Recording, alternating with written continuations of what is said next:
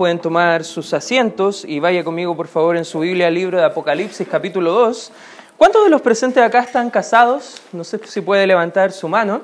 Ya, yo recuerdo el día que me casé, un día de los más felices de mi vida, y estaba ahí todo nervioso, tan nervioso hermano, que incluso cuando me estaba bañando y vistiendo se me olvidó colocarme desodorante, se me olvidó peinarme, se me olvidó lavarme los dientes. Ah, tan nervioso estaba que lo único que quería era llegar pronto al altar y poder recitar los votos con mi esposa y prometernos esas lindas promesas que siempre prometemos, que, que podemos decir a las personas ahí delante de Dios y delante de otros testigos, decirle, te voy a prometer mi vida, prometo serte fiel hasta que la muerte nos separe.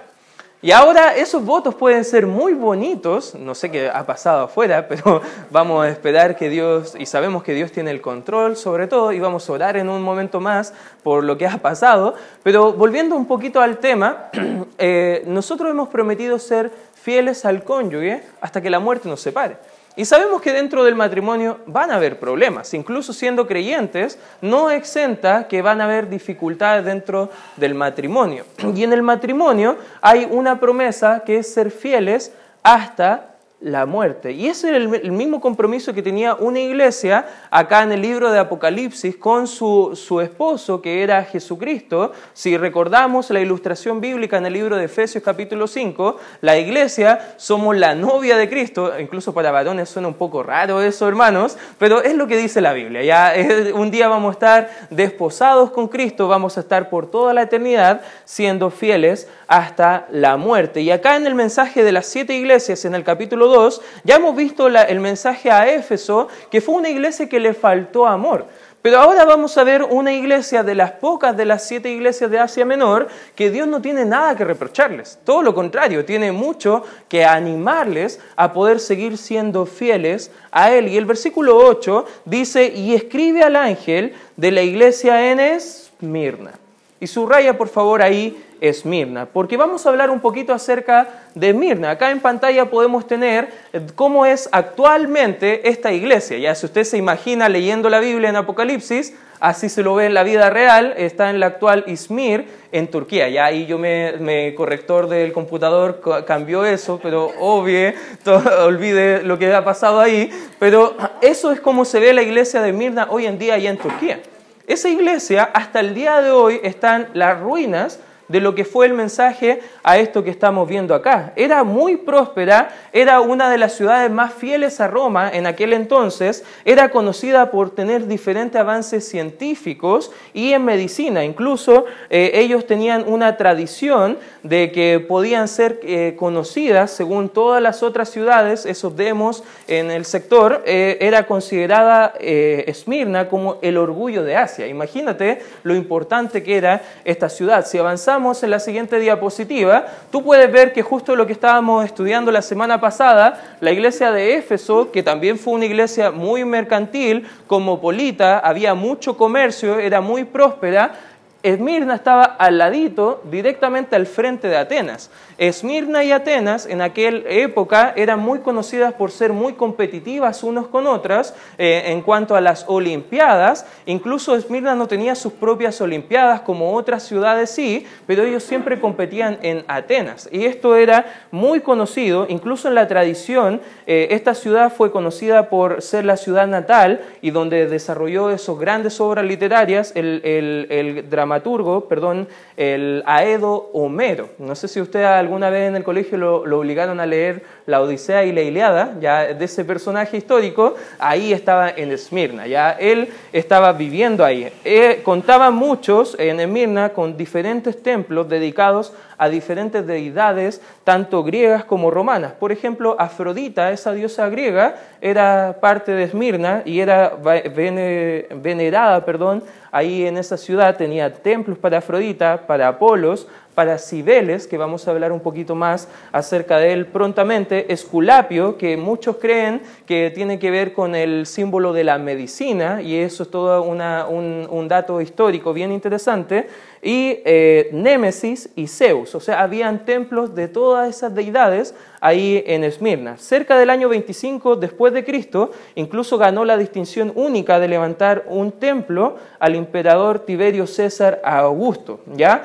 Todo esto, este levantamiento de este templo, los judíos que estaban viviendo en esa provincia, que recuerda, los judíos se localizaban en sinagogas, y vamos a hablar un poco más acerca de la sinagoga en breve porque el texto lo va a tocar, y qué pasaba, como era un edicto romano venerar al César como Señor, muchos judíos estaban negando ese, ese título a, César. Y cristianos después, con el avance, también fueron perseguidos producto de esto mismo. Los habitantes tenían que quemar incienso ante el emperador y declarar César es el Señor. Y todo esto está pasando. Ya en, la época de la iglesia, muchos cristianos llegaron al fin de su vida incluso por negarse a llamar a César Señor, porque ellos decían, no, solo Cristo es mi Señor. Incluso algunos creen que 60 años más tarde Policarpo, a la edad de 86 años, rehusó hacerlo y dio testimonio firme muriendo quemado por su fe. Eso era la condenación por no decir a César Señor. Incluso al morir, según algunos dictan, que él dijo, ¿cómo puedo yo blasfemar de mi Rey, Salvador Jesús, que me salvó?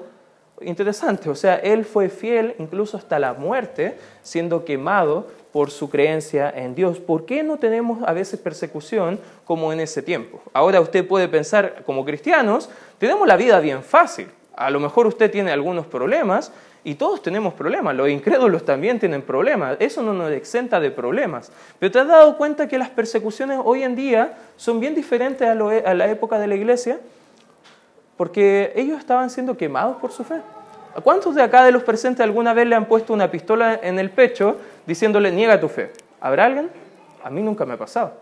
A lo más me han tirado un escupo, tiran, repartiendo folletos, invitando a la iglesia. A lo más han cerrado la puerta o roto los folletos. Pero más que eso, no, no podemos hablar de persecución.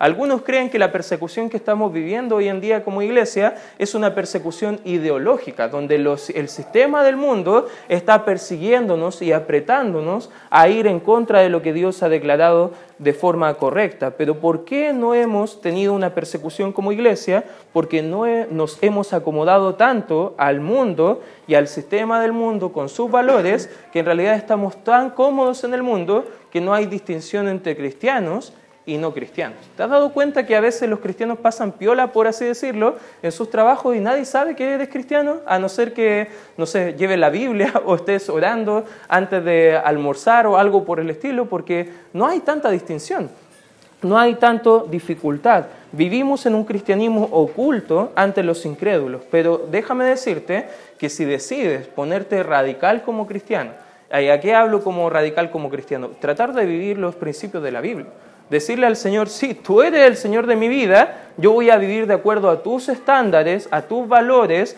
y voy a vivir de acuerdo a lo que enseña tu palabra. Si tú decides hacer eso, bueno, el mundo va a perseguirte. Te van a tildar del rayito del trabajo o del lugar de estudio donde estés o lo que sea. Pero nosotros vamos a estudiar el día de hoy cómo ser fieles hasta la muerte. Esmirna fue una iglesia que fue fiel hasta la muerte. Y eso vamos a estar desarrollando en el mensaje del día de hoy. Versículo 8 lo dejamos al comienzo. Dice, el primero y el postrero, el que estuvo muerto y vivió, dice esto. Aquí está hablando el mismo Señor Jesucristo a esta iglesia. Dice, yo conozco tus, ¿qué dice?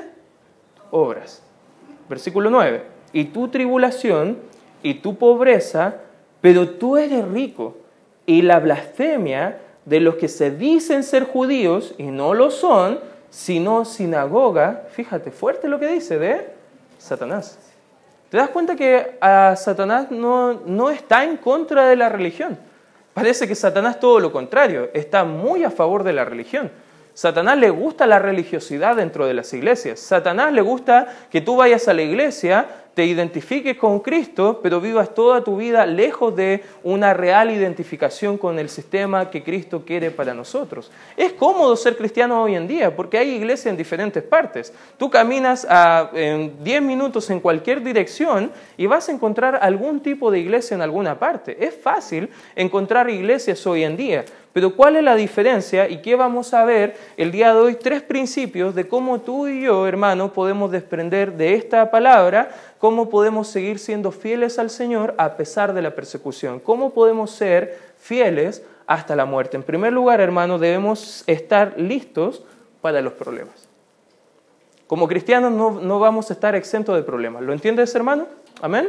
No creas en esos televangelistas que hay en la televisión que dice si tú das a Cristo tal cantidad de dinero o si tú vienes a la iglesia todos los problemas se van a acabar o ven a Cristo y para de sufrir. Todas esas cosas no existen en la Biblia.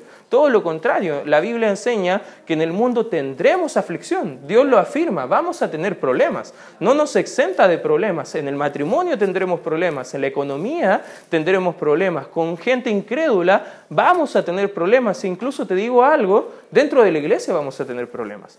Van a haber problemas y debemos estar preparados para los problemas. El versículo 8 dice que Cristo conocía sus obras y su tribulación. Eso significa que Dios conocía los problemas que estaba viviendo esta iglesia.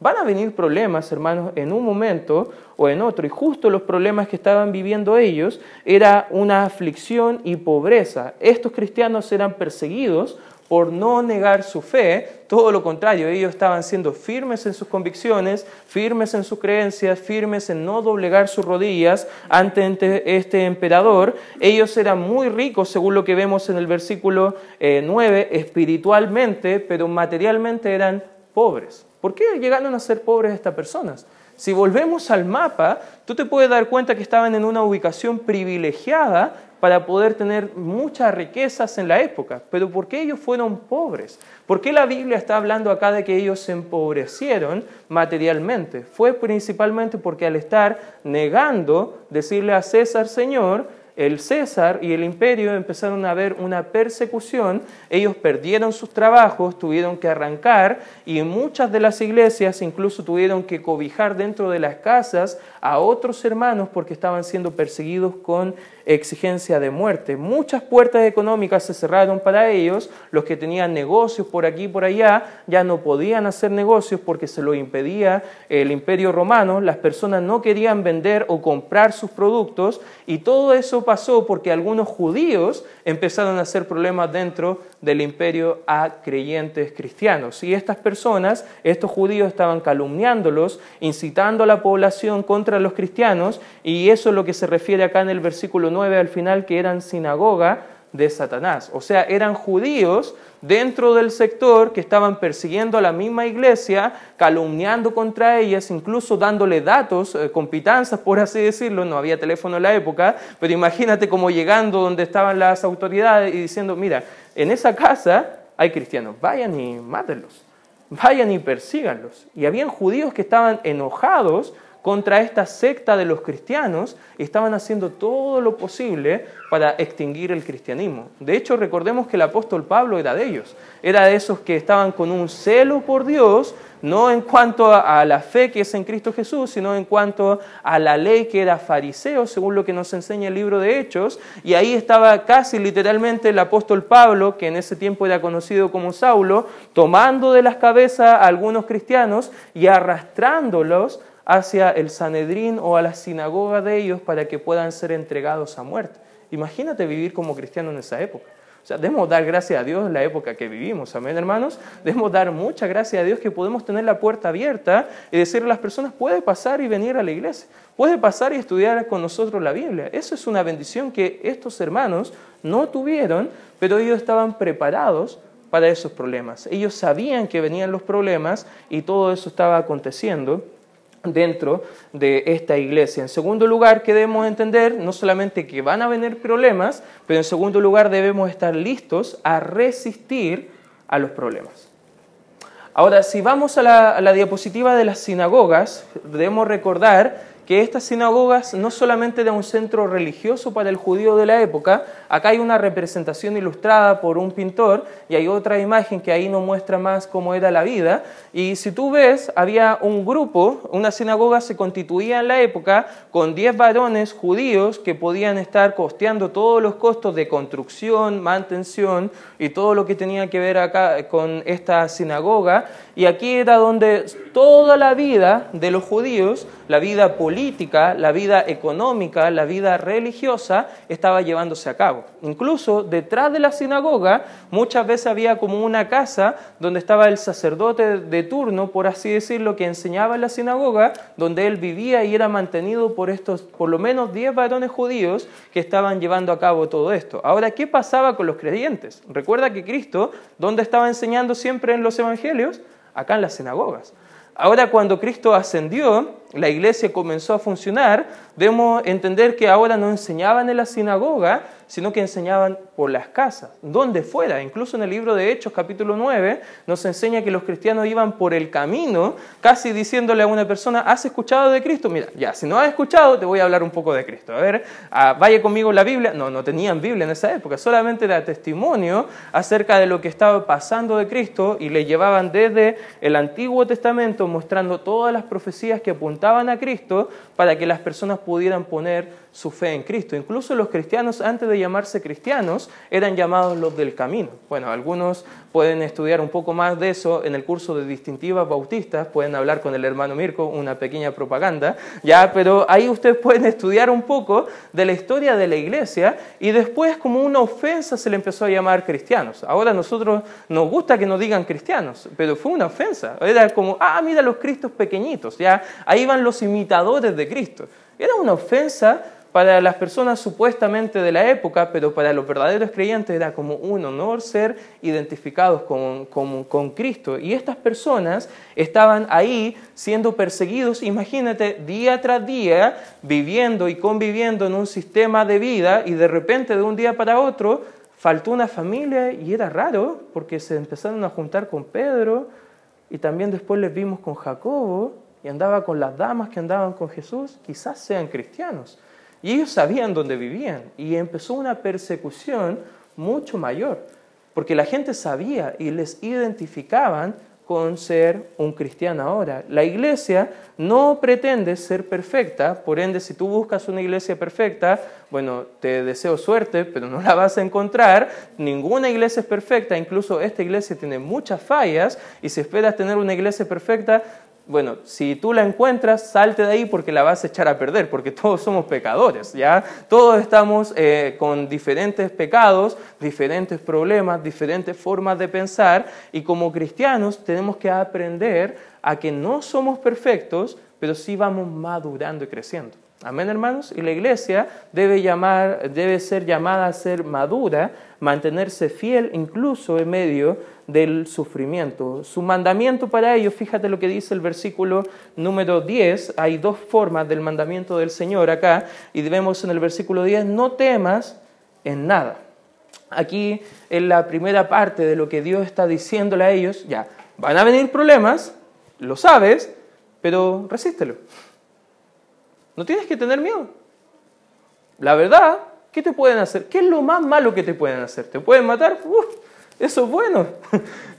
Eso es súper bueno porque vamos a ir directamente a la eternidad con Cristo.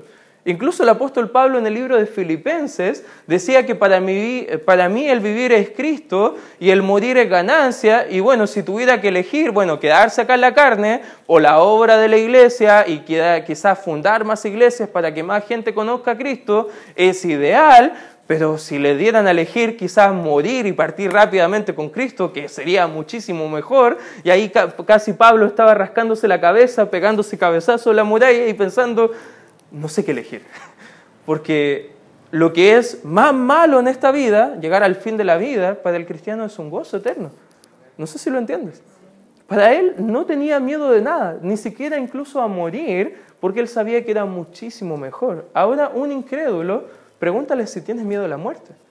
Quizás incluso nosotros como cristianos hasta tenemos un poquito de miedo. Algunos eh, he escuchado en conversaciones eh, que están orando al Señor que ojalá que cuando lleguen al fin de su vida sea en el sueño, ya para no sufrir mucho.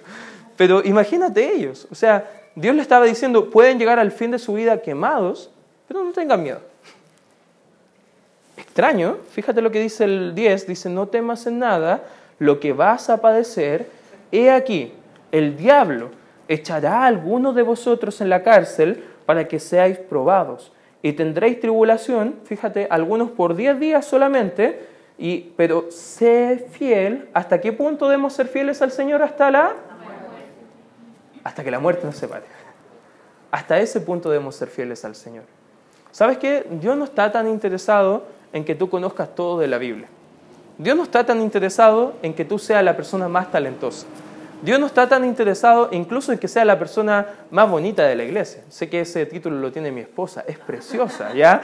Pero lo que está más interesado el Señor de nosotros es nuestra fidelidad. Quizás no vamos a ser perfectos, pero si somos fieles, ahí Dios se complace. ¿Te entiendes, hermano, lo que está hablando la, la Escritura?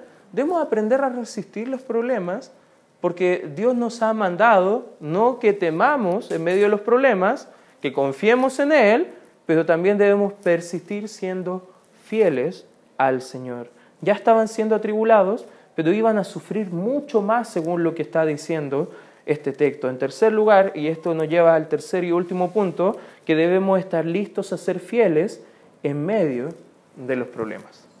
Es fácil ser fieles al Señor cuando todo anda bien. Pero lo complicado es cuando se empieza a poner todo color hormiga. Incluso Satanás, si tú has leído el libro de Job, eh, tú ves el argumento de Satanás contra Dios acusando a Job y dices, ah, con razón él te alaba.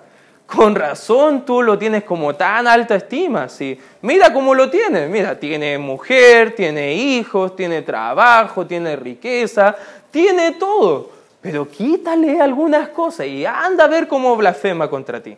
Y Satanás se ensaña contra Job. Y vemos que Job aún así estaba glorificando al Señor. Vemos que él siguió siendo fiel aún en medio del problema. Y cuando vemos la aflicción del justo Job, o vemos las aflicciones de los grandes hombres que han pasado por las diferentes épocas de la iglesia, debemos cobrar tanto ánimo, hermanos, porque podemos seguir siendo fieles al Señor en medio de las dificultades. Podemos ser fieles al Señor en medio de las diferentes situaciones que estamos viviendo. Este desafío se expresaba de forma eh, de que ellos pudieran demostrar su fe, que era una fe viva. Fíjate lo que dice más adelante, eh, ahí en el mismo texto dice, y yo te daré la corona. Y subraya por favor esa palabra corona de vida. En aquella época, los corredores, los competidores de las Olimpiadas, recibían una corona llamada corona de cibeles. A ver si puede pasar a la diapositiva de las monedas. Ya, ahí en la moneda podemos ver que este, este personaje que está ahí a la izquierda era un dios que ellos tenían que se llamaba Cibel.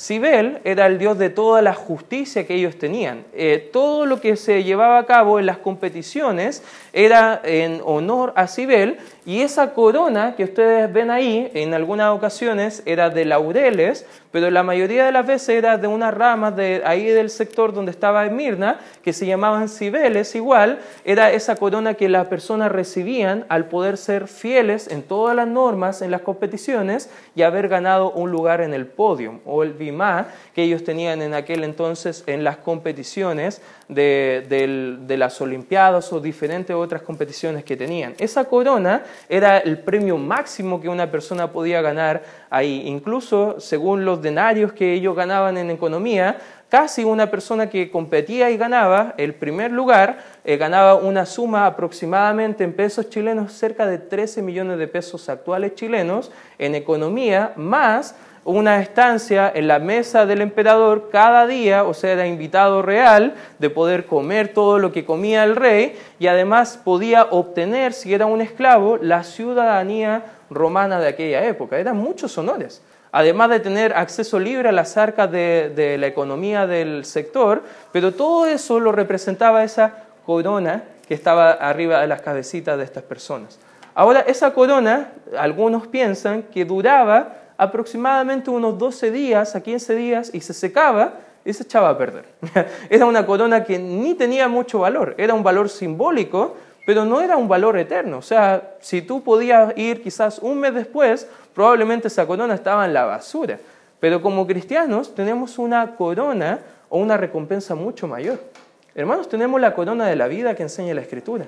Esa corona es incorruptible, como dice 1 Corintios capítulo 5. Eh, es una corona que no se echa a perder. Es una corona que nosotros la tenemos por toda la eternidad, porque la salvación tú no la puedes ganar, tampoco la puedes perder. Por ende, esa corona de la vida es la corona que recibimos al poner nuestra fe en Cristo y esa corona la obtendremos cuando estemos delante de la presencia de Cristo. Versículo 11 dice, el que tiene oídos, oiga lo que el Espíritu dice a las iglesias. El que venciere no sufrirá daño de la segunda muerte. Esta segunda muerte son para todos los incrédulos que nunca han puesto su fe en Cristo. En otras palabras, lo que está haciendo el reconocimiento acá el Señor Jesucristo es que las personas si eran verdaderos creyentes, que estaban sufriendo, que estaban padeciendo persecuciones, porque los problemas son reales, los problemas debemos resistirlos, pero debemos ser fieles en medio de esos problemas y esos problemas son solamente por esta instancia. Nuestra recompensa es que vamos a tener toda una eternidad lejos de problemas. Qué lindo, hermano, ¿no? Incluso el apóstol Pedro, en primera de Pedro, ya lo hemos estudiado los días domingo en la mañana, venga también los domingos en la mañana, estamos estudiando esa muy buena carta. Y hemos visto que incluso esta leve tribulación, menciona Pedro, ni se compara con toda la gloria venidera, ni se compara con todas las bendiciones que tenemos en Cristo, ni se compara con todo lo que vamos a vivir por la eternidad al lado de nuestro Señor. Pero estas personas que van a estar en esta muerte segunda, fíjate, acompáñame rápidamente al libro de Apocalipsis, ahí mismo, pero casi al final, en el capítulo 20, vamos a identificar quiénes son estas personas que están acá. Apocalipsis 20, a partir del versículo 11, este es el último juicio que va a hacer el Señor Jesucristo en todas las épocas. Aquí solamente van a haber incrédulos de todas las edades. Y vemos en el versículo 11, y vi un gran trono blanco y el que estaba sentado en él, de delante del cual huyeron la tierra y el cielo, y ningún lugar se encontró para ellos. Aquí está sentado Cristo jugando, versículo 12, y dice, y vi a los muertos, grandes y pequeños, de pie ante Dios, y los libros fueron abiertos, y otro libro fue abierto, el cual es el libro de qué dice la escritura de la, de la vida. Ahora, si tú eres cristiano, tú estás inscrito, tu nombre está inscrito ahí en este libro. No tienes que tener ningún miedo. Si tú has puesto tu fe en Cristo en arrepentimiento y en confianza de que realmente Cristo ha pagado el precio por tus pecados, tu nombre está en este libro. Y fíjate qué pasa, por qué es tan importante este libro. Y dice, y fueron juzgados los muertos por las cosas que estaban escritas en los libros, según qué dice, sus obras. Lamentablemente muchas iglesias hoy en día te enseñan, si tú haces esto o haces esto otro, vas a tener salvación, obras. Pero ¿qué dice la escritura? Que la salvación es por fe, es por la gracia del Señor, es algo que tú y yo no merecemos, no podemos ganar a través de obras. Y aquí lo que va a hacer el Señor es va a enjuiciar según lo que ellos creen que pudieron haber ganado su salvación, pero Dios le va a mostrar que eso nunca alcanzó para poder ganar un acceso a la eternidad. Dice el 14, y la muerte y el Hades fueron lanzados al lago de fuego, esta es la muerte segunda, y el que no se halló inscrito, ¿en qué libro? En el libro de la... Fue lanzado al lago de fuego. Este es uno de los pasajes más tristes de toda la escritura. Porque imagínate, quizás tú tienes la bendición de estar inscrito en el libro de la vida y tú no vas a pasar esta condenación. Tú tienes la corona de vida que Dios te va a dar al resistir la tentación y al, resistir todo lo que está pasando en esta vida. Y un día vamos a estar por toda la eternidad con Él en el cielo. Pero ¿te has puesto a pensar en todos los familiares nuestros que no conocen esta salvación? ¿Te has puesto a pensar en todos los amigos quizás que conocemos que no están sus nombres inscritos en el libro de la vida? Y hermano, debemos ser fieles también en compartirle el Evangelio. Amén. Debemos ser fieles también en compartir eh, para que ellos no vayan a este lugar de condenación, porque un día ellos tendrán que rendir cuentas delante del Señor de lo que han hecho en esta, en esta vida. Cristo llama a la iglesia a ser constante, valiente y fiel en un mundo que rechaza el mensaje de la iglesia, que calumnia a los creyentes que conforman la iglesia, que se burla de la iglesia y de todo lo que la iglesia es, que la trata con injusticia, que persigue a los hijos de Dios y podríamos seguir hablando de todo lo que el mundo quiere hacer con la iglesia, pero debemos entender que Dios ha prometido que las puertas del Hades no prevalecerán contra la iglesia. Amén. El, el enemigo va a querer destruir la iglesia como la sinagoga de Satanás quiso destruir a Esmirna, pero tú has visto, hasta el día de hoy está ahí el templo. Hasta el día de hoy hay una iglesia ahí funcionando. ¿Por qué? Porque Dios prometió que si ellos eran fieles a Él, Dios iba a ser fieles a ellos. Y nosotros, hermanos, podemos tener la misma bendición el día de hoy. Tú y yo podemos aprender a ser fieles al Señor, incluso hasta nuestra muerte. Y eso te quiero desafiar, hermano, el día de hoy. Quizás has venido con problemas, quizás has venido con dificultades, pero hermano, solamente entrega tu problema al Señor, déjale que Él obre y tú solamente sé fiel y obediente, constante a Él y déjale a Él todas las consecuencias en tu vida. Vamos a orar. Gracias Señor por este tiempo que podemos estudiar tu palabra. Gracias Señor por estudiar la carta de Mirna, Señor, esa carta preciosa que tú mandaste a esta iglesia para animarle y estimularle a ser fiel a ti, Señor.